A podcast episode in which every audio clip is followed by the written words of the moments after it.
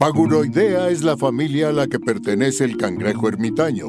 Se sabe que al crecer su cuerpo comienza a dolerle y se incomoda en su caparazón. Es por esto que tiene que abandonarlo y ponerse vulnerable para seguir creciendo. Bienvenidos a Paguroideas. Un programa sobre técnicas de productividad y organización para resolver problemas simples y complejos de la vida diaria. Mejora tu calidad de vida y tu salud mental. Yo soy Pepe Valdés. Yo soy Rafa López.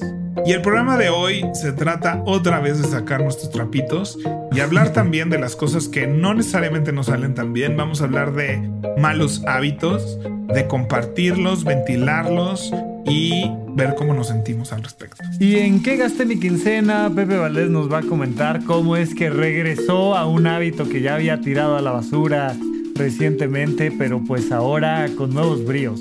También tenemos el Adulto Challenge, donde vamos a invitar a romper las reglas de tu casa y de tu rutina diaria. Disfruten el episodio, comenzamos con Paguro Ideas.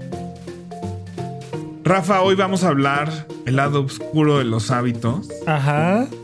Fíjate que yo en mis debrayes mentales y, y en atacar mis malos hábitos, porque tengo muchos, ¿no? Luego la gente cree que porque hablo de estos temas y sé mucho de estos temas, yo vivo una vida de puros buenos hábitos, donde todo está bajo control. No, no, no, no, no. Pepe se va a parar a las 5 de la mañana e ir al gimnasio. Además de fresco, güey. O sea, te debes de despertar con los pepinos en los ojos, ya sabes, así de... Sí, sí, No, sí. no, no. Musiquito todo rico. 6 de la mañana ya estás este, produciendo todo. Sí, eso de, eso de tratar de levantarse, eso es cosa de hace del Pepe del 2017, ¿no? O sea, seguro lleva cuatro años parándose a la hora que quiere y haciendo justo lo que planea y así, ¿no? Sí. Pues no, señores, no, no nos dejen de seguir. Pero bueno, si algo he hecho es preocuparme mucho y observar mucho todo esto. ¿Por qué me siento así? ¿Qué pasa cuando me siento así? ¿Por qué reacciono así?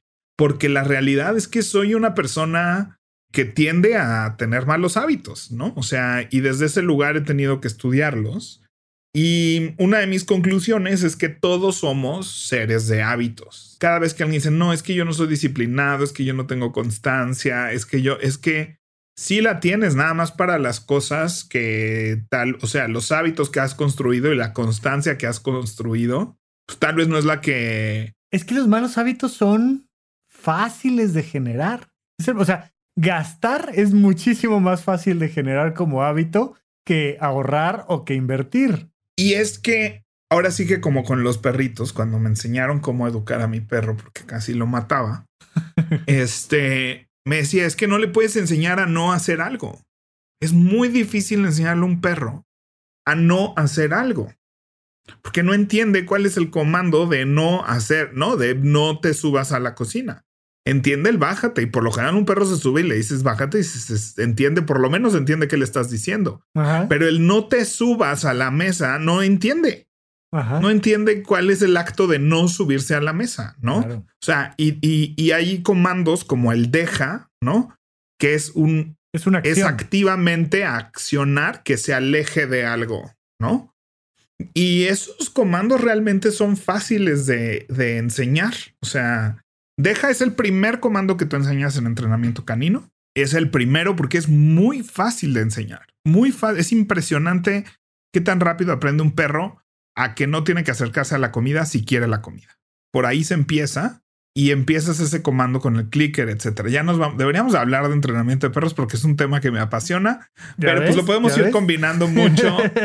lo podemos. Hubo un tiempo que estaba muy clavado yo en el en la psicología canina y todo este tipo de cosas. Es que es Pero lo más bonito, lo que más me gusta de eso es que aplica para todos nosotros, ¿no? O sea, he aprendido mucho de mí mismo y de cómo entrenarme a mí mismo, aprendiendo de, de cómo entrenar a un perro. Y a mí se me quedó muy grabado eso. El entrenamiento positivo, hay gente que cree que significa que todo bien y nunca le digas que no, como niños, este, ahora se llaman Zoomers, creo, los que están haciendo ahorita. Ajá. Este, ¿no? Están los millennials, luego los, este, generación Z y creo que ahora vienen los Zoomers. Wow. Pero bueno, O sea, esta cosa de no le digas que no al niño y el, ¿no? Que eso por lo general es el adiestramiento positivo. Sí parte de la base de no le pegues a tu perro y le digas que no a todo, pero no es tanto, o sea, el entrenamiento positivo significa que solo le vas a enseñar a hacer cosas y no le vas a enseñar a no hacer cosas. ¿No? O sea, que cuando haga algo malo, pues ni modo, es porque no aprendió a hacerlo bien y que un golpe por haber hecho algo malo no va a solucionar nada, porque no le puedes, tienes que enseñarle a hacer las cosas. Sí, claro que le puedes enseñar a decir no y a dejar y a bajarse y a todo eso, pero significa que, este, que le tienes que enseñar a hacer cosas positivas. Y lo mismo pasa con el ahorro. Pues es muy difícil decirle a alguien no gastes. Porque esa acción no es nada, no es una acción, no es así de cuando quiera comprarme, lo único que tengo que hacer es no gastar. Y lo mismo pasa con la comida, con la bebida, con el cigarro, con el café, que son los temas que vamos a abordar hoy o que pretendemos abordar a hoy. Ver si, A ver si llegamos al tema principal. si llegamos a ese tema, que vamos a hablar más de perros, pero tiene que ver con eso, que la destrucción de hábitos no existe. Solo puedes reconstruir un hábito a otra cosa. Los, hábitos no se crean ni se destruyen, solo se transforman. Solo se transforman. Híjole, hay que hacer playeras, con eso. Claro. sí, exacto. Oye, sí, lo, lo, voy a robar para mi Twitter, aunque lo dijo Rafa, le voy a dar crédito. Oye, ahora ya se pueden hacer playeras virtuales, Pepe. La ropa virtual viene, viene ruda. En unos años vamos a andar todos con lentes Ray-Ban, propiedad de Facebook, por supuesto, donde vas a poder ver una playera sencilla, común y corriente con tu frase de Paguroideas bien padre hay que, hay que empezarlo, Pepe. No es que estar pensando en el futuro. No, es que ya, ya es el presente. O sea, hay mucha gente que solo me conoce por Zoom. Estamos así. Uy, vamos a una tangente. ¿eh? O sea, agárrense. agárrense que nos vamos a ir a una tangente. Vamos una súper tangente, nos vamos a ir ahorita, pero me pareció interesante pensar eso, que la nueva versión de Zoom tiene filtros donde te puedes poner lentes, gorra, te puedes ajustar las cejas, como los filtros de Instagram que hemos visto. Pero mucho más sutiles y sencillos, ¿no? Así de que te hacen la pielicita, de que te cambian un poquito el color de los labios. Y que bien esa podría ser tu presencia en línea sin problemas. O sea, yo tengo muchísimos alumnos ahorita que no me conocen más que a través de Zoom. O sea, no nos conocemos y como les digo, ¿no? O sea, es que ustedes no saben que mido dos metros, ¿no? Les digo cosas así. Sí, sí, sí, sí, Así ustedes no han visto mis abdomen de acero nunca, ¿no? ajá, ajá, Cosa que no es cierto, no existe. No se emocionen.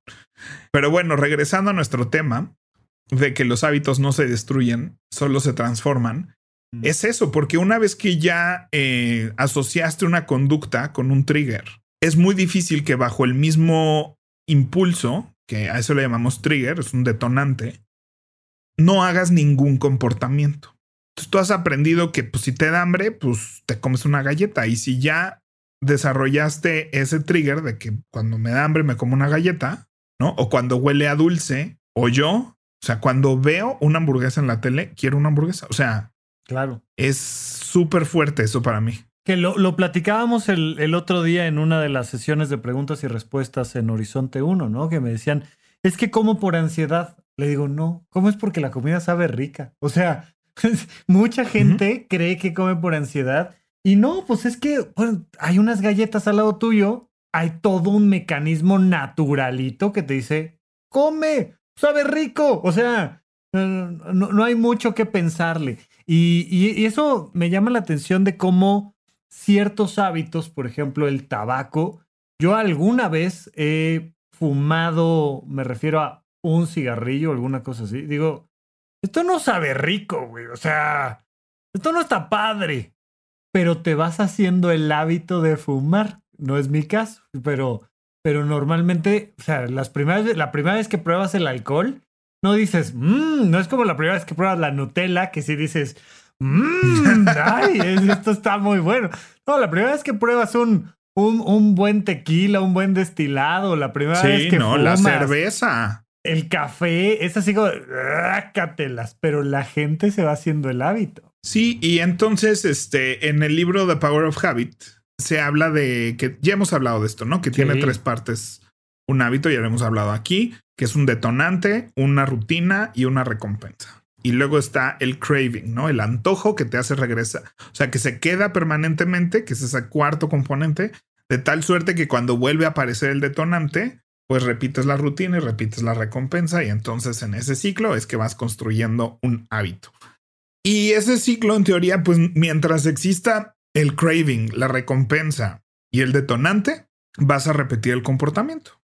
Entonces, ¿qué pasa con el cigarro? A mí me pasa, yo fumé toda la prepa, yo empecé a fumar en la prepa, todo mi entorno fumaba en la prepa, era una época donde además se podía fumar en antros, en restaurantes, en la misma prepa. ¿no? ¿Cómo empezaste O sea, a fumar? vaya, Ay, pues así socialmente, yo creo. O sea, estabas en la prepa y eh, la gente estaba fumando y tú llegaste y dijiste, O "Ah, sea, yo, yo probé mi primer cigarro como a los 11. Normal, ¿no? Esa, esa Tenía edad- una mala, tenía una, unos vecinos ahí, malas influencias, yo creo. Y pues lo probamos, pero vaya, lo probamos. Con trabajo lo prendimos, creo. Pero bueno, eso fue así una vez muy aislada. Pero yo sentía que ya fumaba. Este, porque una vez pude prender un cigarro. Ajá. Pero de ahí sí, cuando empecé realmente a fumar, fue en la prepa. Y pues así que de repente había, pues todos fumaban. Si no es que ya desde la secundaria llegué fumando a la prepa. Yo ahorita pienso así de, güey, acabaste la secundaria a los 14 años. Yo ahorita veo un escuincle de 14 años No, no, no. fumando y me da, y no, es un niño fumando. Sí, Entonces, pero eran otros tiempos también, la verdad. Y pues creo que así, ¿no? O sea, socialmente así de, ay, tú fumas, sí, pues sí, yo también. Y pues era una gran herramienta social, esa es la realidad. O sea, vaya, yo hasta un novio conseguí fumando fuera de un antro, ¿no? O sea, no. Y sí, o sea, es, es, es algo que alcohol, cigarro, la comida misma, pues te vincula socialmente. Es vente a comer, vamos a fumar. ¿Qué onda? Nos echamos una cerveza. sí, Y o sea, lo que más, lo que más extrañaba de, de no fumar no era el fumar per se, sino el salir. O sea, ya muchos años después, o sea, te estoy hablando que fumé toda la prepa. Después me fui a vivir a Canadá y, y allá empezaba lo de que no puedes fumar en los... A mí me tocó vivir eso allá, ese cambio allá. Que no puedes fumar en los restaurantes, no puedes fumar en los bares, no puedes, ¿no? Y además estás a menos 30 grados. Sí, no es lo mismo que aquí en la Ciudad de México que a ver, salte echar un cigarrito Y entonces a la calle. salirte echar un cigarrito es así, de ponerte las putas botas y todo, ¿no? Ajá. Todo así y estarte así congelando, ¿no? Para fumarte un cigarro y luego volverte a vestir para entrar. No, entonces ahí se acabó. La ¿no? Se acabó recompensa no era la misma.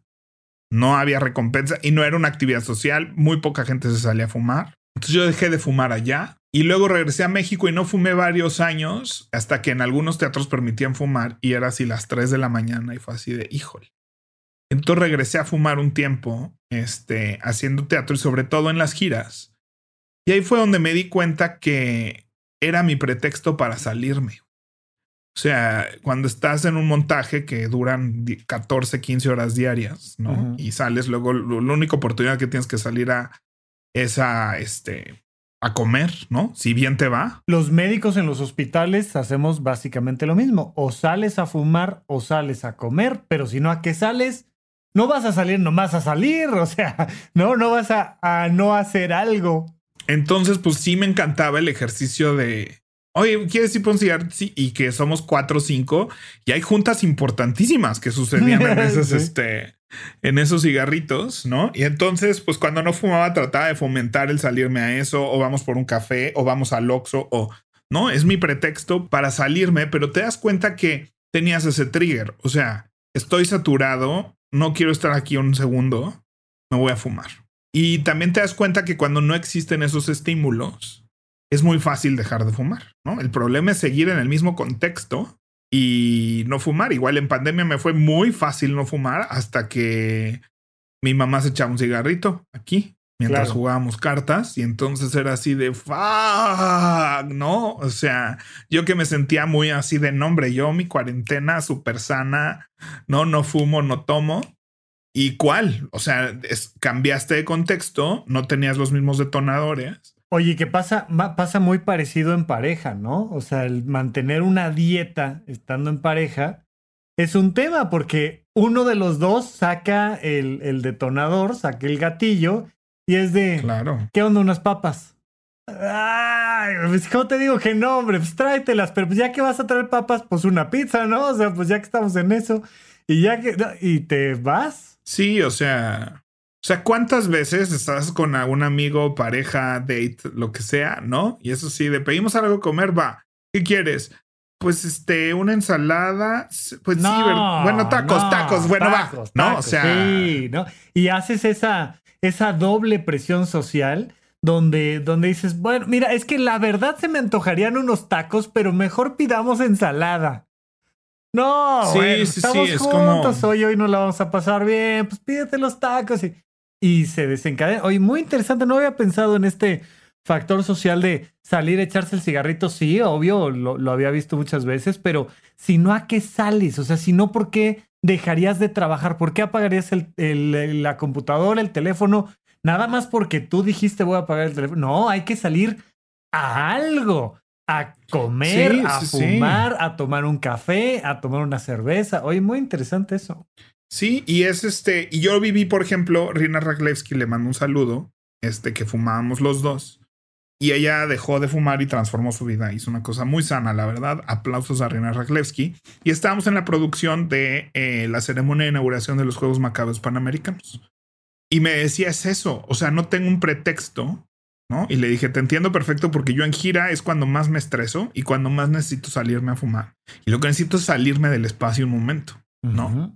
Y, y está bien visto que digas, ¿sabes qué? Me voy a fumar antes de la junta. Claro, ¿Sabes qué? pero no está bien visto que nada más te salgas. Pero no puedo decir así, voy a darme una vuelta a la manzana. O sea, no puedes. No puedes decir, ¿sabes qué? Voy a caminar 10 minutitos. Que sería sano, sería, ¿no? Y vamos en bola y démosle la vuelta a la manzana. Sí, la vuelta a la manzana. Eso no, no está bien. Y entonces, pues decir, ah, pues tengo que fumar, la gente entiende que tienes una adicción. Las cosas van a ir cambiando y han ido cambiando bastante. Yo lo veo con mis alumnos en el TEC. O sea, cuando yo estudiaba en el TEC, todos fumábamos. Y lo hemos hablado con mi grupo de amigos de la prepa, es que todos fumábamos. Todos. No, era, era raro el que no fumaba en la prepa. Yo me atrevo a decir que el 80% de la prepa fumábamos. Órale. Porque hubo todo un movimiento cuando querían prohibir no fumar en el área de prepa, ¿no? En el campus. Hubo todo un movimiento así de, güey, estás afectando a la gran mayoría de la población de, de esto. ¿no? Y la respuesta era de no, los estamos protegiendo en su salud. Sí, sí, sí, babosos". pero imagina, o sea, pero imagínate, Sí, ¿no? sí, el sí, contexto sí. estaba, que ahorita es así de, güey, ¿cómo se pusieron, no? Claro. Pero no, porque de además que- eran de que- menores de edad. O sea, porque, porque sería muy Claro. diferente, ¿no? Que el 80% de adultos digan queremos alcohol, cigarro, marihuana, lo que venga el caso. Pero aquí estás hablando de adolescentes. Por supuesto. Y entonces imagínate cuando dijeron en el campus Ciudad de México, en esta área, que es el área donde, digamos, convivía toda la prepa, no se puede fumar, pues el primer pasillo disponible de- del campus donde se podía fumar, ahí se movió toda la prepa. Y pues había una obstrucción brutal de tránsito, de tráfico. ¿no? Ajá, ajá. Tuvieron que permitir otra vez para que no se acumulara toda la prepa en un pasillo. güey. Wow. Ok. Entonces, este, muy interesante, pero el punto es que vamos desarrollando estos hábitos que se desarrollan, no voy a decir tan fácil, porque es muy fácil desarrollar un hábito bueno o malo. El problema es que con el mismo detonante cambies el comportamiento y que lo hagas activamente. Y lo digo de la, desde el punto de vista teórico, no desde el punto de vista que mi práctica sea perfecta, pero los hábitos que he logrado cambiar se han sido desde ese lugar. Y los que estoy intentando cambiar, que todavía no triunfo del todo, pero por lo menos ahí es donde estoy poniendo mi práctica, es eso, es identificar qué es lo que me está detonando.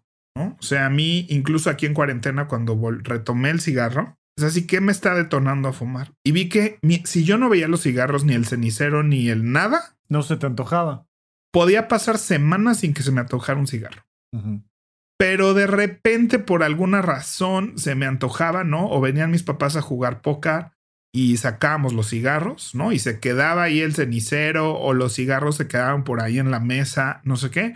Si al día siguiente yo estaba comiendo y no sé qué, pasaba por ahí y los veía, Fíjate que a mí me ha pasado parecido y yo sobre todo el tema de la dieta, o sea, yo nunca propiamente he sufrido con el peso, aunque sí he llegado a tener, vaya, 15 kilos más de los que tengo hoy en día, este, y no, no muy buenos, no muy sanos, pero en, en una época en la que tuve que seguir una dieta un tanto más estricta, hoy en día la verdad es que la que tengo no me pesa para nada, eh, sí me di cuenta que el problema estaba en el súper. O sea, el problema estaba en que yo compraba cosas que me iba a comer.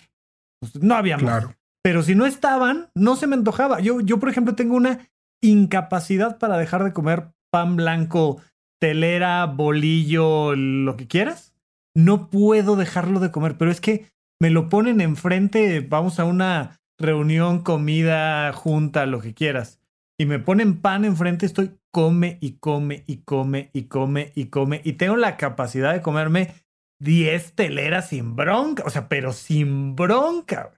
Pero si no está, no se me antoja en lo más digno. Pero si está, no puedo parar. Si no es que estés viendo la tele y dices, hay una telera. No, no, no, Entonces, no, no. El problema es que cuando tenemos esos detonantes, que yo tengo un montón, ¿no? O sea, yo el Uber Eats es una relación ahora en mi vida que tengo que atender, que tengo que hablar, negociar conmigo mismo, ¿no? Ah, Tenemos juntas. Yo, fíjate que tengo un este tema con Rappi porque ya lo corté hace mucho, o sea, salimos tres veces y corté con Rappi y Rappi a cada rato, güey, estoy pensando en ti. Oye, me acordé de tu cumpleaños. Sí, güey, te doy un descuentito. Me manda mensajitos todo el tiempo. Yo, no, güey, ya cortamos, güey, ya, déjame en paz. Ya sé. No, yo, o sea, por ejemplo, hay este programa The Big Bang Theory, que seguro muchos de aquí que nos escuchan han visto. Y, güey, se la pasan pidiendo, se la pasan tragando. sí y cosas que piden, ¿no? O sea, piden chino, piden pizza, piden. Sí, no cocinan, van no se hacen una ensalada ahí. Van al Cheesecake Factory y piden hamburguesas. O sea, es un súper detonante para mí al grado de que yo tenía que decir, a ver, antes de poner Big Bang Theory, come, güey. sí. Porque si no, vas a mandar a la chingada la dieta y lo que pidan, vas a querer, güey. Yo he pedido chino, he pedido, o sea, no sabes sushi, este, alitas, o sea, no sabes la cantidad de cosas que he pedido por culpa de ese programa porque es parte de la dinámica del programa. Y mi mamá me dice, ¿te has fijado cómo nunca comen? O sea, están comiendo, pero nunca comen. Nomás le están así dando vueltas con el tenedor. Y fue muy impresionante también darme cuenta de eso que había notado mi mamá. Y ya que Sheldon le va a dar un bocado, alguien dice algo y baja la comida, ¿no? O sea. Sí, o sea, porque pues también digo que seguro grabaron la escena 58 veces, no van a estar tragando 58 veces todo eso porque entonces van a comer seis días. Ay, que voy a hacer otra súper tangente. Échale. En el libro de Tina Fey, Bossy Pants, que creo que lo recomendé en el programa de libros, ¿no? Platica de que pues estaba en una tropa de improvisación y de shows que hacían tours y que entonces este uno de los actores se inventó un monólogo donde en escena tenía que comerse un Mac Trio. No. De, Quarter Pounder grande, ¿no? O sea, que se escribió una, un sketch donde hablaba de cómo comerse una hamburguesa, no sé qué. Y entonces lo metía como utilería y eso lo hizo para ahorrarse su dinero de comidas y entonces no comía, comía en escena y se ahorraba todo el dinero que le daban para comer en la gira. ¡Wow! y sus comidas se la tenía que pagar la producción porque era parte de su sketch.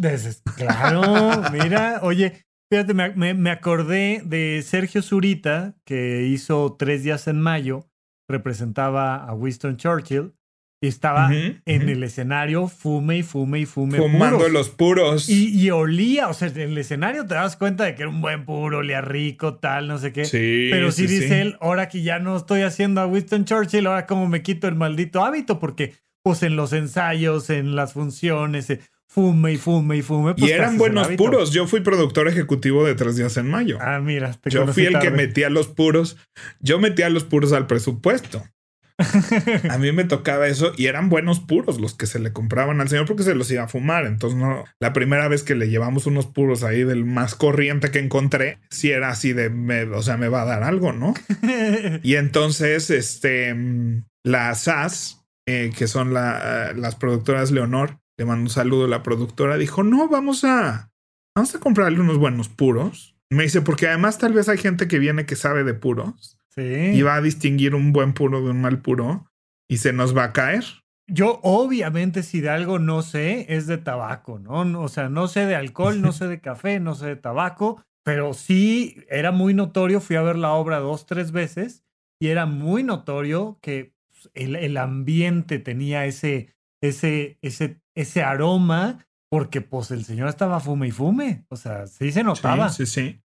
Es que es eso, cuando hacen como que fuman en escena es muy importante. En Billy Elliot pasaba lo mismo, o sea, había una parte importante que la señora Wilkinson fumara, ¿no? Que también era la más feliz porque ella, la actriz Anaya Lue, fuma. y en los teatros no podemos fumar.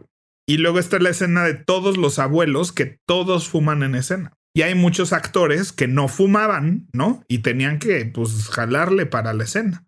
Y este, y entonces todos los demás actores que sí fumaban, que no estaban en la escena, estaban esperando en piernas a que salieran, ¿no? Para acabarse los cigarros que habían empezado en escena. y como ya se habían prendido en escena y se usaban en escena, pues sí se podían fumar en piernas, güey, cosa que es así súper prohibido en el teatro. Y tal vez estoy aquí despotricando además, pero en teatro es un problema para los que fuman, actores sobre todo, porque no se pueden salir a fumar y no hay áreas de fumar, se tienen que aguantar hasta que acabe la función. En Billy Elliot, ¿no? Estaban fascinados porque el que fumaba sabía en qué momento subirse al escenario y se puede echar un cigarrito pagado por la producción además. Pero, pero ahí, eh, claro, ves, ves cómo va funcionando el condicionamiento operante y entonces pues se van generando ahí naturalmente los hábitos. Y dato curioso, cuando se fuma en escena, las colillas se tienen que marcar como utilería. Entonces eh, se hizo un sellito que decía utilería Billy Elliot y a cada cigarro en cada colilla se le ponía el sellito de la producción porque protección civil te puede multar si encuentra una colilla en un teatro en general. O sea, si hacen una revisión de protección civil y se encuentran por ahí en una esquinita una colilla, te multan porque está prohibido fumar dentro del inmueble. Sí, sí, sí, Entonces, cuando se fuman cigarros en escena, se les tiene que marcar la colilla como utilería por si por alguna razón quedan por ahí botados abajo de una tarima y un día salen y un día lo encuentra protección civil, sepan que no fue nomás porque se estaba fumando en el escenario, sino que había una escena en la que se fumaba y de ahí seguramente se sacó colilla. Oye, mira, fíjate que algo que, mm, que tuvo muy mala prensa un tiempo y hoy en día se ha dejado de hablar de ello, este, y me parece correcto, en realidad debería de tener buena prensa, es el tema del café. El café es una cosa ahí, es un hábito curioso, porque durante mucho tiempo se relacionó el café con la gastritis. Y más o menos en los noventas, si no estoy mal, se, se confirmó que científicamente la inmensa mayoría de las personas que tienen gastritis no estaba relacionado con sus hábitos alimenticios, ni si tomaban café, ni si comían mucho picante, tal, tal, tal, sino que estaban relacionados con una bacteria, con el Helicobacter pylori, y pues que lo que tenías que hacer era acabar con la bacteria, no con el hábito. Se rompe este tema del café relacionado con la gastritis y siguen estudiando el tema del café. Y el café tiene muchos beneficios biológicos, o sea, además de que psicológicamente te, despierta, te pone más alerta, con ello un poquito más de buenas. Además, puede ser benéfico para diferentes eh, órganos de tu cuerpo. Y entonces, sin embargo, también genera un riesgo adictivo. Yo tuve, tuve un paciente hospitalizado en el, en el Instituto Nacional de Psiquiatría que era adicto al café. Cuando te digo adicto al café, me refiero a que se echaba de, estas latas de café en polvo que, que consumes en el súper, se echaba dos o tres diarias. Y mucho empezó por un tema de hacer ejercicio. Era un tipo grandote, muy fuerte, que se echaba unos shots de café súper cargados antes de hacer ejercicio. De hecho, entrenadores, certificados, nutriólogos, etcétera, te dicen que efectivamente tu rendimiento en el gimnasio va a ser mejor si te echas ahí un poquito de café antes. Pues este brother le exageró porque finalmente el problema no es el café, sino quien lo consume y el sistema nervioso central de quien lo consume. Y este brother se, metía unos pasones de café muy rudos, pero en general, o sea, fuera de que sí causan una adicción y de que luego mucha gente ya no puede arrancar su día si no se toma una taza de café, en general el café es algo muy recomendable. Insisto, yo siempre digo, a mí me cae pesado hasta el tecito de manzanilla, pero tú qué onda con el café? Fíjate que este, yo he sido muy del café, el teatro. Yo hasta que me fui a estudiar a Canadá, realmente donde empecé a construir mi hábito con el café. En general, yo no tomaba café para despertar ni nada de eso. Yo sentía que la Coca-Cola no me hacía nada, ¿no? Este tipo de cosas que dices, a mí eso de la cafeína no, ni me va, ni me viene, ni me hace nada. Pero vuelvo a lo mismo, a tu entorno. Y, ya hasta me da pena porque evidentemente soy muy susceptible a mi entorno, entonces me concentro mucho en cambiar mi entorno a veces. Pero fíjate que todo el mundo acostumbraba a pasar, eh, allá los canadienses aman una cafetería que se llama Tim Hortons, donde venden café y dona. Es muy, muy canadiense el Tim Hortons. De hecho, en muchas películas gringas y así les hacen burla a los canadienses por su amor a Tim Hortons. Y este, y ahí solo hay café. No crees que es como un Starbucks. Hay café, café con leche o café con leche y azúcar. O sea, pido café con leche y azúcar. Sí, así me da un café, sí, y ya le dices cuántas cremas, cuántos azúcares y ya no hay stevia, no hay, no, o sea, y hay donas si quieres complementar, pero de que de cajón todo mundo pasaba por su café antes de llegar al teatro. Y en los teatros también poner el café ya era parte de tus responsabilidades como stage manager, ¿no? O sea, atender el tema del café de la producción era una responsabilidad de la producción, que con un presupuesto y con un todo, ¿no? Entonces ahí fue donde me fui haciendo el hábito del café pero pues por gusto, la verdad es que no, no sentía que no sé qué. Vuelvo a lo mismo cuando trabajaba en el Teatro de los Insurgentes. Hay un Starbucks atrasito y pues es un excelente. Y en el Aldama también un muy buen café en la esquina. Y es un buen pretexto. Y en el CCT también el Savis. O sea, en todos lados hay un buen café a donde salirte. Ese es mi punto. Entonces vuelvo a lo mismo. Muchas veces no te sales a fumar, te sales por un café. Y donde descubrí por primera vez que tengo una adicción fue aquí en la cuarentena. Aquí usaba unas máquinas de esas de Nespresso de capsulita, ¿no? Pues porque es muy coqueta y tenía mi maquinita para hacer leche así, para hacer lates y demás. Pero pues era raro, ¿no? Era una cosa de cuando hay visitas o cuando venían mis papás. Y de repente cuando empezó la cuarentena, que ya no salía por café, me echaba yo cuatro o cinco cápsulas diario y digo, ¿qué onda, no? O sea, uno carísimo. Entonces me compré una cafetera de esas normalitas, ¿no? Oye, o pero la, el cafecito de cápsula te sale más barato que ir al Starbucks. No, no, es más barato ir al Starbucks. Yo alguna vez hice la cuenta y la capsulita salía como en 12, 15 pesos. Ponle tú 20. Y el cafecito del Starbucks te cuesta 25, 30, 50. Cuesta, bueno, mira, el 20 del día, si llevas tu termo. Qué bueno que me dices, la verdad es que yo, yo, no, una vez. Cuesta 38 pesos. Y si yo me quisiera hacer un, que es medio litro de café, que es lo que estoy tomando ahorita a diario. Si yo me quisiera hacer medio litro de café con cápsulas, no es una cápsula. Son tres, mínimo. ¿Me explico? Y entonces ahí es donde, ahí es donde te salen 45 pesos y un chingo de basura hacerte tu café en tu casa y sin homo, sin una oficina ahora que va eso voy al Starbucks a mi oficina. Entonces, este, en fin, me empecé a hacer yo el café así de, de cafetera y llegué al punto donde me estaba tomando una jarra de café. Ah, pero antes de eso, antes de darme cuenta de eso, que dije cuánto café tomo. En diciembre, que volvió a cerrar todo, que no podía ir al Starbucks, que dejé de dar clases y que a mi papá les dio COVID, me dio una depre me sentí mal además unos días, no sé si recuerdes, que pensábamos que era COVID y no era. Pero me dieron como tres, cuatro días donde yo decía, Dios mío, ¿por qué no me puedo parar? No me puedo parar del sillón, ¿no? Entre depresión y te acuerdas que te dije, hay algo que siento. algo no está jalando, sí. Algo no está haciendo clic, ¿no? O sea, no me siento yo y estaba muy preocupado observándolo, ¿no? Consciente de que algo estaba mal y que tal vez había que tomar acción. Este, pero estaba yo en ese proceso de observarme, ¿no? Y decir, a ver, date permiso, tal vez es hueva, ¿no? y estaba así, dolor de cabeza, y de repente me di cuenta que no había tomado café en todos esos días. Como mi rutina no estaba haciendo la que era, no estaba entrando el café en mi rutina. Y un día dije, ¿sabes qué? Tengo ganitas de, de salir a tomarme un café. O sea, de salir por un café y regresarme porque estaba encerrado. O sea, no te podías quedar en el Starbucks. Sí, sí, sí, sí, era esa época. Está abierto para ir a recoger. quien en casa y punto, y se acabó. Ajá, pero sí podías ir a recoger. Entonces dije, lo pediré en Uber Eats un café de 30 pesos. Dije, no.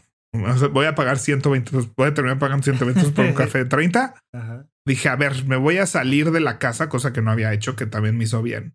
Me salgo de la casa, me tomo un café entero. Güey, me regresó el cuerpo al alma. O sea, mi vida así se me despejó la mente, se me fue la tristeza. Y aunque me dio mucho gusto regresar a sentirme yo otra vez, sí me espanté. Porque sí es la primera vez, a diferencia del cigarro, que es más así, cuando lo dejo, que siempre digo, es facilísimo dejar el cigarro, yo lo he hecho miles de veces. oye, oye, digo, no, no sé si sea mucho balconearte o no, pero es pregunta. ¿Cómo cuánto fumas al mes, a la semana, al día? ¿Cómo lo podríamos medir? Pues cuando estoy fumando, ¿no? O sea, cuando siento que estoy en mi etapa de sí fumo, yo creo que me fumo una cajetilla a la semana. Interesante, o sea, vaya, es que eh, hay, hay, algunos parámetros, ¿no? Eh, cuando desde una perspectiva médica evaluamos qué tan adicto es alguien a una sustancia, uno de los elementos fáciles de evaluar es cuánto tiempo pasa entre que te despiertas y consumes eso en lo que te estás preocupando por la adicción.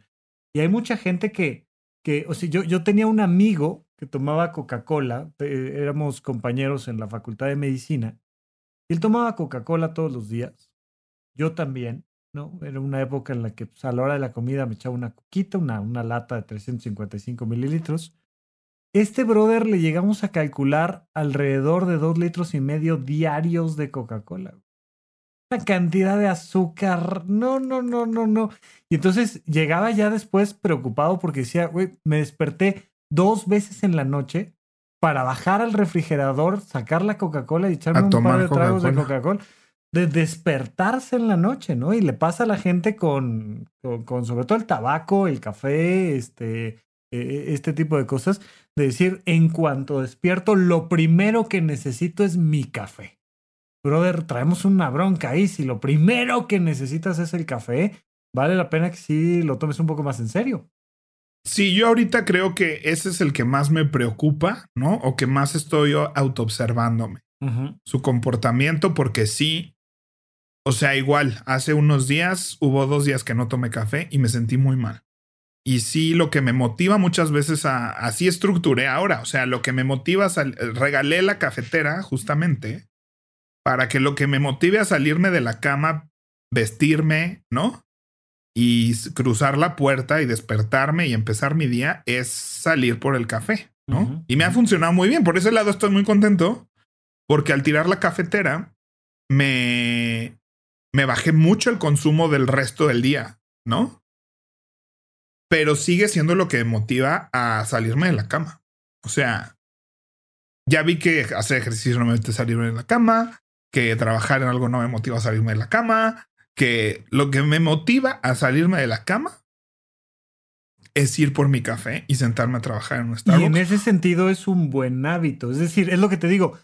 Particularmente el café me parece que es una de esas sustancias que en general está bien que consumas. Y luego, por ejemplo, eh, a ver si le entramos al tema del alcohol, pero en Europa hay algo que le llaman la dieta mediterránea, que es alta en pescado, que eso trae omegas y demás este, grasas que podemos llamar como buenas, entre comillas pero además que en Europa se echan ahí una copita todos los días a la hora de la comida, es, hay una costumbre cultural de ello que es también muy buena para el corazón, etcétera, etcétera. Entonces, son de estas cosas que te digo, café, alcohol, especialmente los destilados, porque la cerveza pues, trae más carbohidratos y cosas así, pero, pero que te dan la posibilidad de tener este trigger, este gatillo, este disparador que te mueve hacia el resto de cosas positivas, pero que si se te sale un poquito los fósforos de la mano, te quemas, güey. O sea, te puedes meter una bronca.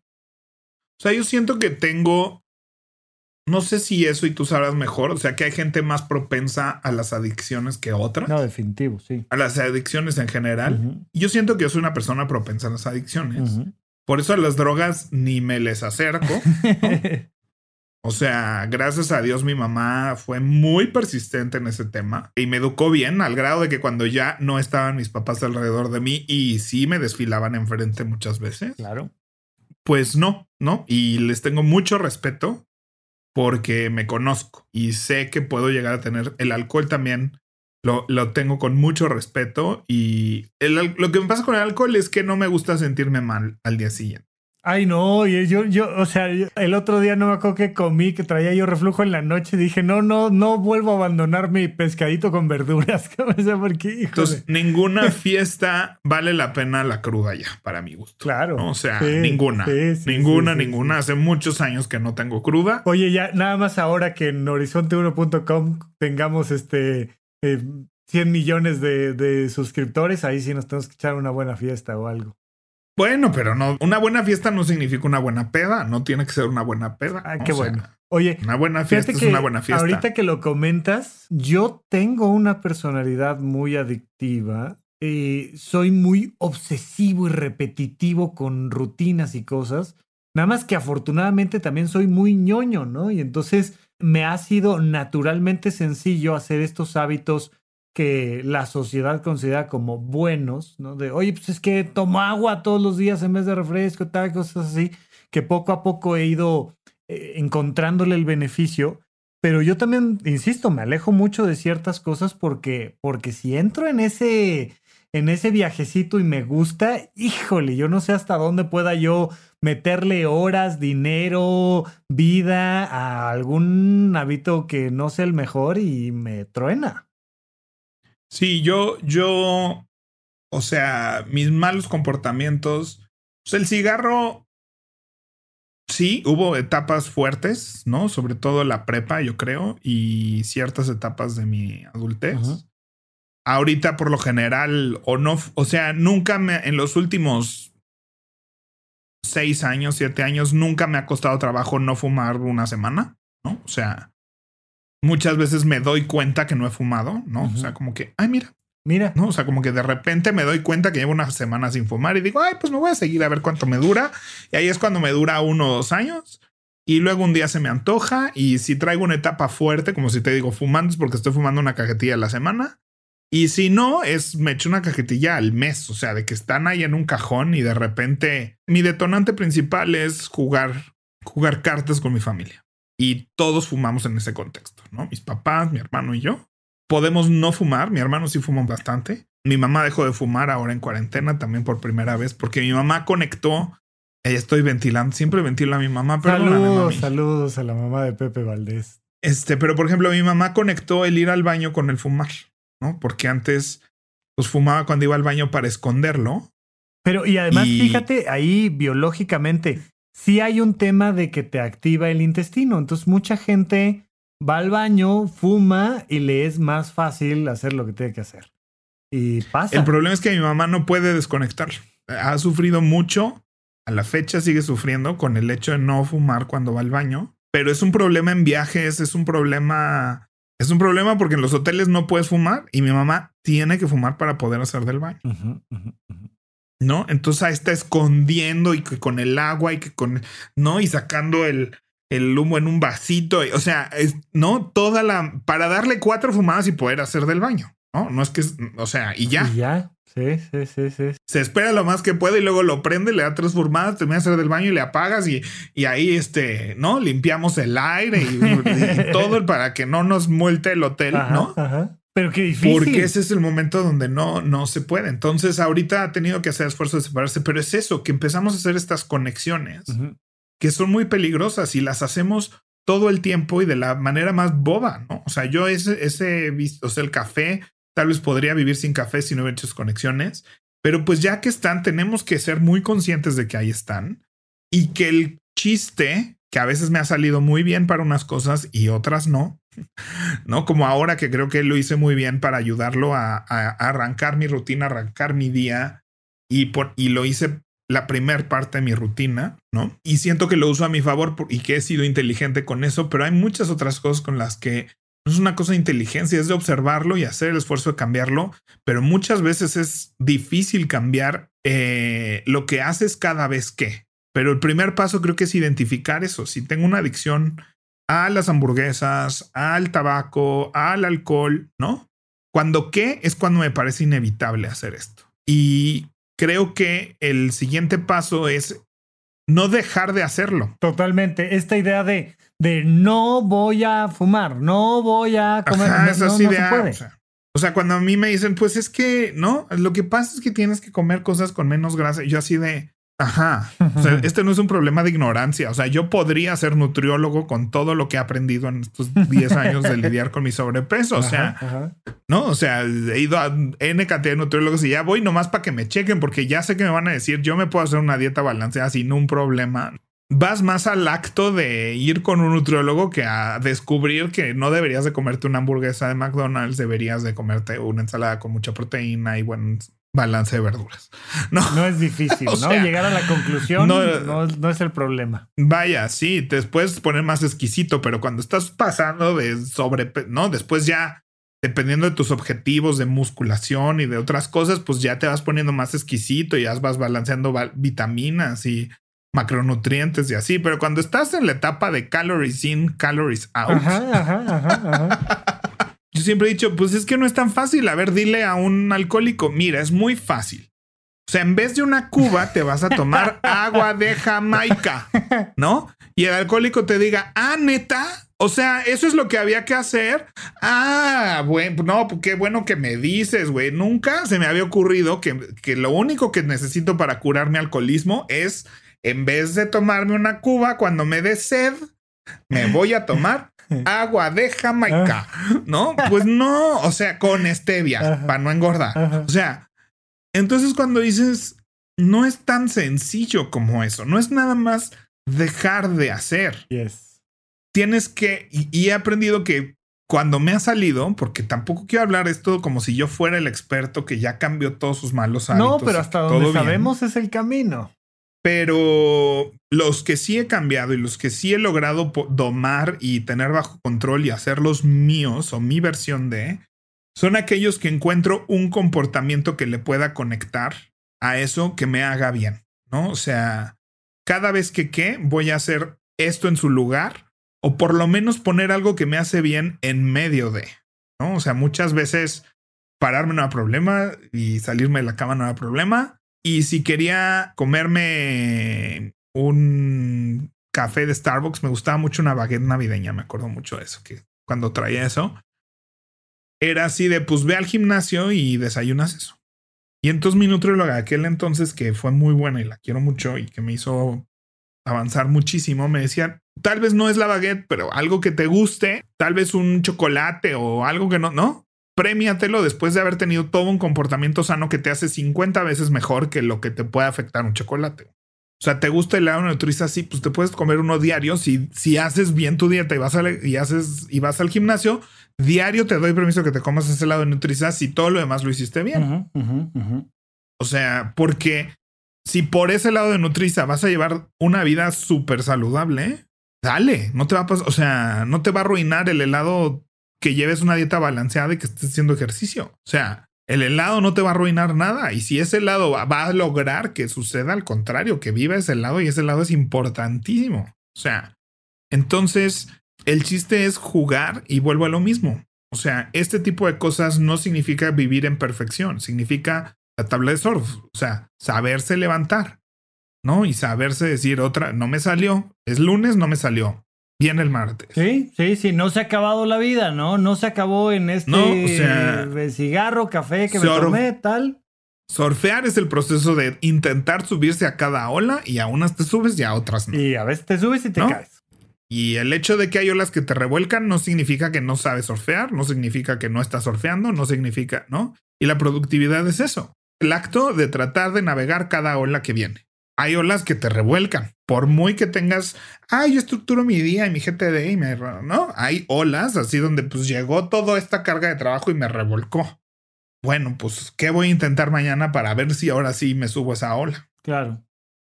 Y eso, o sea, es ese, ese proceso de estar observando, de estar intentando, de estar haciendo tus sistemitas y tus reglitas, ¿no? Creo que es la mejor forma de atacar cualquiera de estas cosas. Bueno, pues ahí están estos hábitos que nos, nos rodean todo el tiempo y pues que definitivamente hay que empezar a analizar y ver qué tanto nos aportan socialmente, personalmente, si nos disparan algo positivo, pero mantener como en un cierto margen. Pues Pepe, vamos cambiando de, de sección, ¿no? ¿Cómo ves?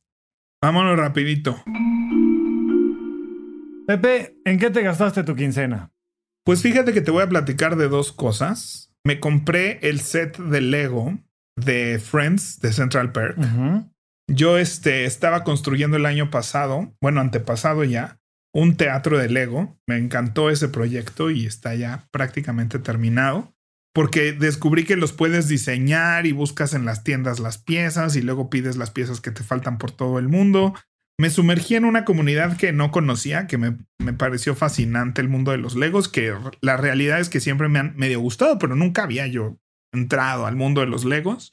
Y entré de esta manera con diseños propios. Nunca había comprado así una caja de un set de Lego y construirlo. Pero Friends me encanta y tengo un espacio en mi librero con el libro de Friends que dije va a quedar aquí perfecto. Me encanta el libro esta de Friends. nueva- ¿Qué trae el libro de Friends?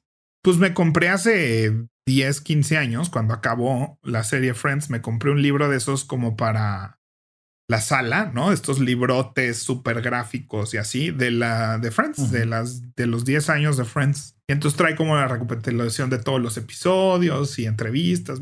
Precioso libro y es muy bonito de ver, ¿no? O sea, es un libro Sí. muy bonito Sí, de sí, esos que para que lo tengas ahí la gente lo vea.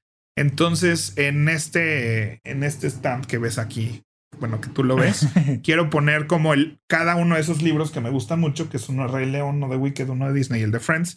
Dije, tal vez quiero el de Disney con el castillo de Disney, el de Friends con el Lego de Friends, y tal vez le voy encontrando ahí una lógica para que esté más bonito ahí, ese espacio. ok, buenísimo. Y me costó 1400 pesos. Ok. y me senté cinco horas a armarlo y fue maravilloso. O sea, disfruté tanto, tanto, tanto ese momento de estar sentado haciendo otra cosa, como que por primera vez otra vez tuve una actividad que no era estar enfrente de la computadora. Como que fuera un hobby, vacaciones, descansito. Un hobby, no sé, güey, o sea, estuvo espectacular y dije, es que quiero hacer esto todos los fines de semana, pero es el hobby más caro del mundo, no puedo gastar 1500 pesos en Legos a la semana. Y luego, ¿qué hago con todos estos? O sea, y no tengo dónde ponerlos y ya me vi, ¿no? Ya, o sea, ahorita no sé ni qué hacer con la caja de Lego, ¿no? Dije, ya me vi lleno de cosas. Tal vez inicie un programa de intercambios de Lego, pero dije, no lo quiero desarmar, pero no quiero guardar, pero... Entonces dije, no, esto no es tan sustentable, ¿no? Sí quiero seguir armando Legos, pero no es tan sustentable, pero sí me di cuenta de la importancia de tener otra vez otra cosa que no sea que sea personal para poderla hacer yo con, o sea, necesito un hobby, ¿no? Otra vez necesito volver a descubrir un hobby, porque otra vez ya mis hobbies se volvieron mi trabajo, que aunque lo aplaudimos siempre eso, o sea, otra vez me pasó como con el teatro. Entonces necesito como algo que me, me despegue del trabajo, me desconecte del trabajo. Y me acordé que sí me gustaba armar rompecabezas, nomás me topé con uno que era tan difícil que me hartó y no quería hacerme otro rompecabezas porque tenía ese ya y porque no lo acababa antes de comprarme otro. Pues después dije, son 200 pesos de un rompecabezas, ¿por qué me ata tanto? He hablado aquí varias veces de cómo me atea ese rompecabezas como año y medio Sí. hasta que lo dejé ir. Sí. Pero pues ahora dije, quiero otro. Y O sea, es, siento que va a ser el mismo ejercicio que el Lego, ¿no? Me va a dar esa misma sensación sin ser tan caro. Me va a dar menos cosa desarmarlo volverlo a guardar en una caja. sí. Este, o si está precioso enmarcarlo y colgarlo, Sí. ¿no? Ocupa menos espacio que un Lego. Este, y entonces le voy a hacer un intento por retomar el rompecabezas. Me aseguré que no estuviera tan difícil como el otro para que no me frene como me frenó el otro. Y dije, creo que, creo que quiero eso, ¿no? Porque pasé por algunos juegos, videojuegos. Em, no soy muy de videojuegos. No, y lo, lo- platicábamos en, en justo en el tema de juegos de mesa, ¿no? También la importancia de tener ciertas actividades y lo que veníamos platicando hoy en el episodio, de mm, párate la computadora, deja el celular ahí al lado, convive con alguien si es que tienes que convivir con alguien, pero tener un algo ahí que te permita descansar y que no necesariamente sea salir a fumar. Sí, exactamente. Y los juegos de mesa me fascinan. Ya hicimos un programa entera de eso. Pero pues ahorita además no es tan fácil armar una reunión a cada rato con juegos de mesa. Y a veces me agarra hacia las 2 de la tarde que estoy cansado y quiero picarle. Entonces quiero irme a la mesa del comedor. Y hacer eso y pues uno que otro Lego de vez en cuando. Ah, me encanta, me encanta. Buenísimo, Pepe. Pues vámonos entonces a nuestro hashtag Adult Challenge. Y en este hashtag Adulto Challenge, yo creo que toca mucho encontrar eso justo de lo que estamos hablando. Algo que te haga pararte de la computadora, salirte del trabajo, salir a respirar aire fresco y que no sea necesariamente este, algún mal hábito dependiendo de qué estés tú haciendo, que sientas que, ¿qué, qué es lo que te está haciendo salir a, descansar un poco mentalmente? ¿Y cuáles son esos pretextos que buscas a veces con la familia de, no, ¿sabes qué? Voy al súper porque un poco quiero estar fuera de casa o, ¿sabes qué? Voy a fumar o... Y decir, a ver, voy a buscar algo que tenga yo ganas específicamente de hacer como para limpiar un poco mi mente, descansar un poquito y, y listo. De acuerdo, de acuerdo. Y creo que hacerlo oficial puede ser para contigo mismo o para con las personas con las que convives. Sí.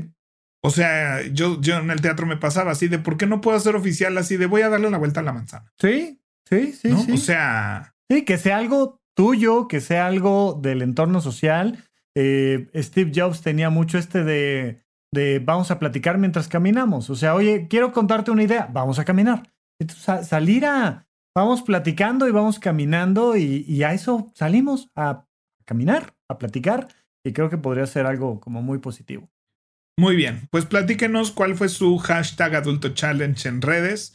Nos pueden encontrar como arroba Rafa Rufus con doble al centro y arroba doble P Valdés con B de vaca y S de Sofía. Instagram es principalmente donde estamos más activos, pero también estamos en Twitter y Rafa lo pueden encontrar también en YouTube. Y recuerden también que tenemos la plataforma horizonte1.com, donde tenemos cursos eh, de semiología de la vida cotidiana, finanzas personales y productividad y organización personal, además de eventos de preguntas y respuestas. Ahora tenemos cineclub, taller de impro, Sí. y todo eso por una suscripción mensual pueden tener acceso a todo este material y todos estos eventos en horizonte1.com. Sí, fantástico. Pues muchas gracias a todos por acompañarnos y esto fue Paguro Ideas.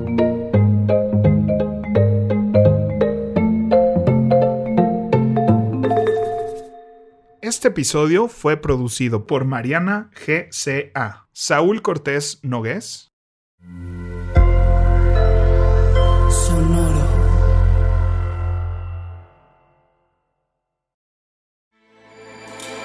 With everything you have on your plate, earning your degree online seems impossible. But at Grand Canyon University, we specialize in helping you fit a master's degree in business into your busy day. Your graduation team, led by your own GCU counselor, provides you with the personal support you need to succeed. Achieve your goals with a plan and team behind you. Find your purpose at Grand Canyon University. Visit gcu.edu.